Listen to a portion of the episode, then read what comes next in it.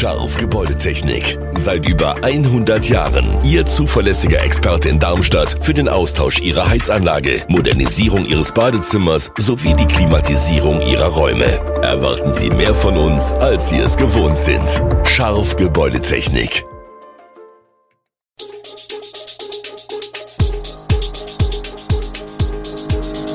Gude, unser morgendliches News Update. Das Wichtigste aus Südhessen für Sie im Überblick. Guten Morgen aus Darmstadt an diesem 23. November. Fußballtrainer Lothar Buchmann ist verstorben, Kritik an der geplanten holländischen Kreuzung und ein Urteil zu Poolärzten sorgt für Aufregung in der Region. Das und mehr hören Sie heute im Podcast. Lothar Buchmann, einer der prägendsten Fußballtrainer der Region, ist im Alter von 78 Jahren verstorben und hinterlässt tiefe Trauer in der Fußballgemeinde. Als Spieler begann Buchmann bei Mainz 05 und wurde später mit dem VfR Böstadt 1975 deutscher Amateurmeister.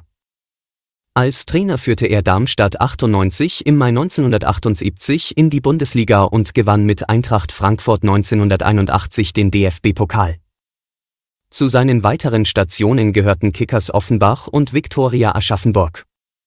Buchmann, zuletzt wohnhaft in Gumpen im Odenwald, prägte den Fußball im Rhein-Main-Gebiet nachhaltig. Seine letzte Tätigkeit war beim FC Bensheim. Er hinterlässt eine Ehefrau und drei Töchter. Ein Anwohner hat die geplante holländische Kreuzung in Darmstadt in der Landgraf-Georg-Straße als Geldverschwendung beim Steuerzahlerbund angezeigt. Auf bis zu vier Spuren passieren Autos aktuell den Knoten der Bundesstraßen 26 und 449, dazwischen düsen Busse auf einer Extraspur. Radfahrer rollen an den Straßenrändern zumeist auf abgesetzten Wegen und auch Fußgänger gelangen an allen Ecken per Ampel hinüber. Der pensionierte Verkehrsingenieur Helmut Schellenberger sieht das Vorhaben der holländischen Kreuzung, das mit rund 2,2 Millionen Euro eingeplant ist, als Verschwendung von Steuergeldern. Seit Jahrzehnten funktioniere die Kreuzung. Der zuständige Verkehrsdezernent Paul Wandre widerspricht dem Vorwurf.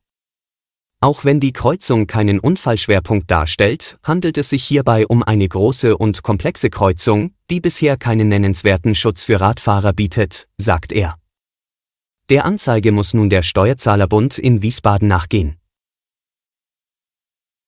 Die Beschwerden haben gewirkt, wenn auch erst mit Nachdruck, nach den Versorgungsausfällen mit Heizwärme und Warmwasser in Teilen der Waldkolonie in Darmstadt deutet sich eine Entspannung an. Zwar ist die Ursache der Versorgungsstörung, von der 70 Haushalte betroffen waren, noch immer nicht abschließend geklärt. Das Verlegen zweier Bypässe sorgt nach Angaben des Bauvereins aber dafür, dass Mieter nun nicht mehr in kalten Wohnungen sitzen müssen.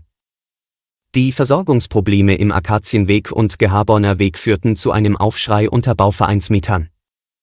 52 Parteien waren seit Ende Oktober von einem Komplettausfall der Warmwasser- und Heizungsversorgung betroffen, 18 weitere ausschließlich in puncto Heizung. Weiterhin ist die Leitungssituation in dem Gebiet unklar, eine Spezialfirma ist auf Lecksuche. Mittlerweile sind nun zwei Duschcontainer aufgestellt worden, die Bewohner hätten Radiatoren erhalten.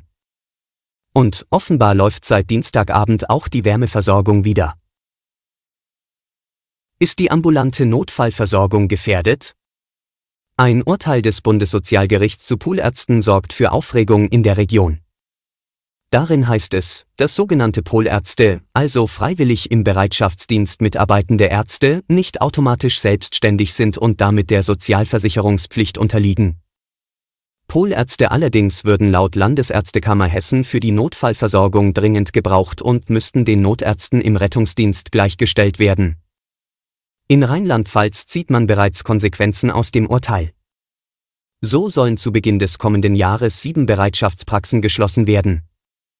Wie sich das Urteil auf Hessen auswirke, lasse sich erst nach dem Vorliegen der Urteilsbegründung beurteilen, teilte die Landesärztekammer Hessen mit.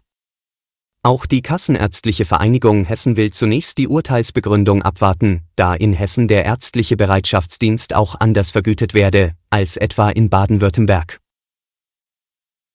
In Eisbach-Henlein hat die gescheiterte Städtepartnerschaft mit Sulmona zu einem politischen Disput geführt. Die SPD-Fraktion legte eine Dienstaufsichtsbeschwerde gegen Bürgermeister Sebastian Bubenzer, CDU, ein, nachdem dieser die Bemühungen um die Partnerschaft eigenmächtig für beendet erklärte. Die Kommunalaufsicht wies die Beschwerde zurück, da Bubenzer in seiner Rolle als Vorsitzender des Gemeindevorstands und nicht als Bürgermeister agierte.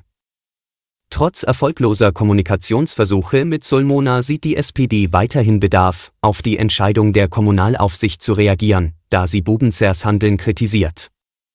Ein partnerschaftliches Verhältnis mit Sulmona auf Vereinsebene wird von der SPD als mögliche Alternative angesehen, auch wenn dies komplizierter erscheint als eine offizielle Städtepartnerschaft. Alle Infos zu diesen Themen und noch viel mehr finden Sie stets aktuell auf www.echo-online.de. Gute Südhessen ist eine Produktion der VAM von Allgemeiner Zeitung, Wiesbadener Kurier, Echo Online und Mittelhessen.de. Redaktion und Produktion die NewsmanagerInnen der VAM. Ihr erreicht uns per Mail an audio.vam.de.